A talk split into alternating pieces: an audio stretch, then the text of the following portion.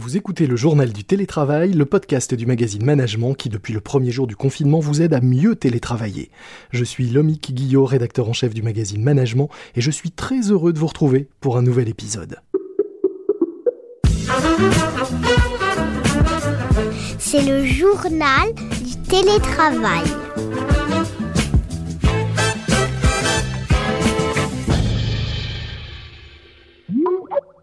Aujourd'hui, dans le JT, le journal du télétravail de management, j'accueille Arnold Zephyr, développeur, spécialiste de l'intelligence artificielle au sein de la plateforme Prévision.io, une plateforme qui construit pour les entreprises des modèles prédictifs automatisés, en gros des systèmes intelligents qui permettent de détecter euh, notamment la fraude, d'anticiper des pannes, de gérer des chaînes logistiques, le tout automatiquement à partir de données d'intelligence artificielle. Est-ce que j'ai à peu près bien résumé, Arnold? C'était très bien résumé, c'est exactement ça. Bonjour. Bonjour. Euh, je vous ai pas invité pour parler d'intelligence artificielle, enfin quoique, pas tout de suite, mais d'abord pour parler de télétravail.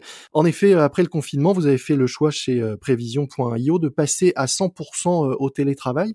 Pourquoi ce choix et comment est-ce que vous en êtes arrivé à mettre en place cette organisation? Pendant le confinement, il y a notre bail qui est arrivé en phase de renouvellement en fait. Donc le bail des bureaux d'entreprise. Comme on s'est retrouvé à devoir renouveler le bail en plein confinement et qu'on a constaté que côté productivité, le confinement nous avait fait extrêmement de bien, on s'est dit qu'on n'allait pas renouveler le bail. Vous êtes, je crois, une quarantaine de salariés euh, aujourd'hui. Est-ce que tous les métiers s'y sont faits? Est-ce que tout le monde euh, accepte bien et vit bien ce, télétravail généralisé? Vous l'avez dit, moi je suis développeur. On a constaté que tout ce qui était projet logiciel ou impliquant des développeurs ou des développeuses, ça se passe beaucoup mieux depuis qu'on est en télétravail. Mhm. On avait une petite crainte pour les métiers plus liés à la vente. Et en fait, comme la France entière euh, s'est retrouvée confrontée au sujet, tout le monde s'est organisé et même nos fonctions commerciales font beaucoup plus de rendez-vous en fait qu'avant. Parce qu'avec la fin des déplacements physiques, ça veut dire que euh, au lieu de faire un rendez-vous par demi-journée à peu près, ils arrivent à en faire euh, trois ou quatre euh, parce que on n'a plus deux à trois heures de d'overhead, comme on dit chez nous, qui consiste à aller se déplacer physiquement en grande banlieue. Donc finalement, même les fonctions commerciales apprécient d'avoir le calme qui va avec le télétravail et de mhm. rester chez eux pour faire euh, toute la paperasse qu'ils ont à faire. Et alors, est-ce que, euh, puisque je le disais, vous êtes euh,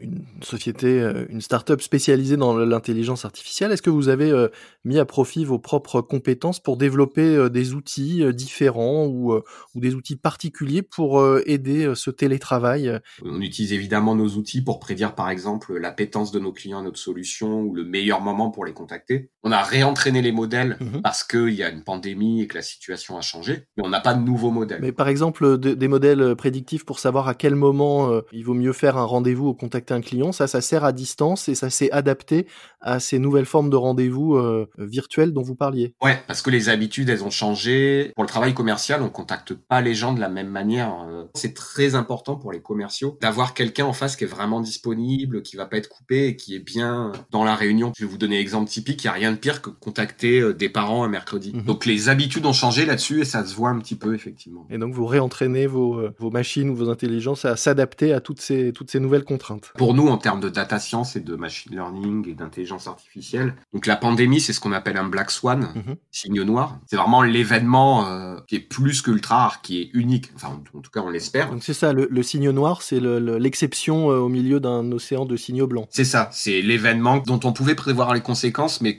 à qui tout le monde avait attribué une probabilité de 1 pour 10 millions par exemple. Et du coup, on a vu, puisque sur notre plateforme, on voit l'activité en gros de réentraînement des intelligences artificielles. Mhm. On a bien vu là que les clients qui avaient déjà des modèles, ils ont tout refait tourner pour réentraîner, parce que les modèles qui prévalaient en janvier, ils ont plus aucune valeur maintenant. Quoi. On a un usage de l'intelligence artificielle qui est très utile, c'est pour les restaurateurs. Parce que le problème d'un restaurateur, il est, il est relativement simple. Il faut pas qu'il achète trop pour pas jeter, mais il faut qu'il achète pour servir tous ses clients. Donc euh, nous, un des emplois assez récurrents de l'IA, c'est euh, tout simplement prédire combien je vais avoir de clients à manger demain, sachant qu'il va faire beau, sachant qu'il y a eu un match de foot la veille, sachant euh, tout un tas de paramètres, sachant que je suis dans le 9e arrondissement, etc. etc. Mhm. Et ce qui se passait généralement, les plus vieux clients là-dessus, ils ont peut-être un an et demi, ils avaient des modèles entraînés qui tournaient euh, bien parce qu'on a une mhm. habitude assez carrée. Quoi. Vous pouvez vous attendre que le food truck qui est euh, sur la sur la place de la bibliothèque François Mitterrand, il fait tous les jours 60 repas. Et ça, pour eux, ça a complètement changé. Donc, il y a eu un temps d'incertitude parce que même l'IA peut rien faire quand il y a un nouveau phénomène. Par contre, ceux qui ont pensé à réentraîner ou qui ont détecté les changements, au bout de trois semaines, un mois de données, maintenant que les habitudes sont à peu près prises, ils disposent d'un nouveau modèle qui leur dit, OK, bah, les gens viennent moins souvent, mais par contre, ils commandent un peu plus. Quelles sont d'autres euh, évolutions que vous voyez euh, provoquées par ce télétravail sur les modèles et les, les intelligences que vous entraînez avec ce machine learning dont vous nous parlez? Il y a le transport, mais là, c'est pas un changement d'habitude, c'est une baisse franche des habitudes. Mhm. Les seuls qui peuvent en tirer parti, c'est le basculement vers le vélo et les moyens de transport individuels. Mhm. C'est-à-dire que les chiffres, ils ont tout simplement baissé. Ils n'ont pas changé fondamentalement dans la courbe, euh, ils ont juste baissé en volume. C'est-à-dire les heures de pointe restent les mêmes, les pics de fréquentation restent les mêmes, mais ils sont moins hauts qu'auparavant.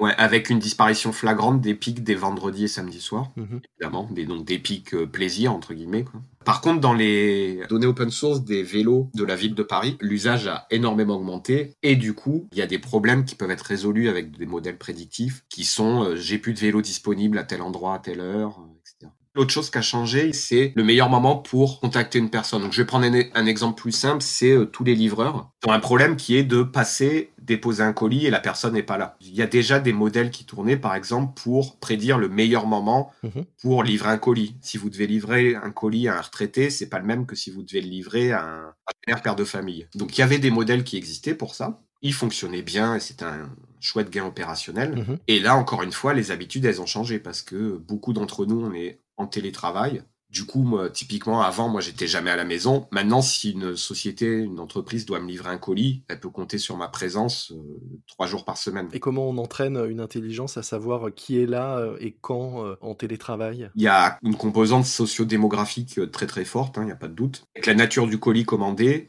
euh, les modèles, ils arrivent assez bien à savoir dans tel ou tel quartier si vous allez trouver des gens qui sont au bureau, Mhm. des gens qui sont euh, disponibles le mercredi parce que il y a pas mal de gens qui sont en 4-5e finalement. Les modèles, si vous leur donnez les données des quartiers, les données de vos colis, Oui, quelqu'un qui se fait livrer des couches, c'est sûr que on a voilà, c'est ce que, merci. Non, mais quelqu'un qui est abonné à Senior Magazine. Femme actuelle senior magazine ou à pleine vie notre temps. Voilà. Bah, les modèles arrivent assez bien à comprendre que vous les trouverez disponibles euh, en semaine. Mhm. Et tout ça, c'est vachement bien d'ailleurs parce que ça permet d'organiser les tournées un peu mieux, de focaliser euh, les livraisons du samedi sur les actifs et euh, les livraisons pour les gens qui bossent à la maison ou les retraités euh, sur les jours de la semaine. On va, on va pas pouvoir se baser sur de l'expérience humaine pour comprendre le phénomène. Là, c'est vraiment un moment où les algorithmes d'apprentissage automatique, les intelligences artificielles, elles ont un intérêt parce qu'elles comprennent assez rapidement. Là, je parle de l'ordre de trois semaines, un mois, hein, on va dire. Quand des nouvelles habitudes se mettent en place, c'est vraiment des technologies qui arrivent assez rapidement à, réadapter leur modèle interne aux nouvelles habitudes. Euh, pour revenir au, travail et à ces machines, j'ai lu qu'il y a quelques années, avant de rejoindre prévision.io, vous avez travaillé sur un projet d'intelligence artificielle qui pourrait euh, permettre aux salariés de ne bosser que 4 heures par semaine.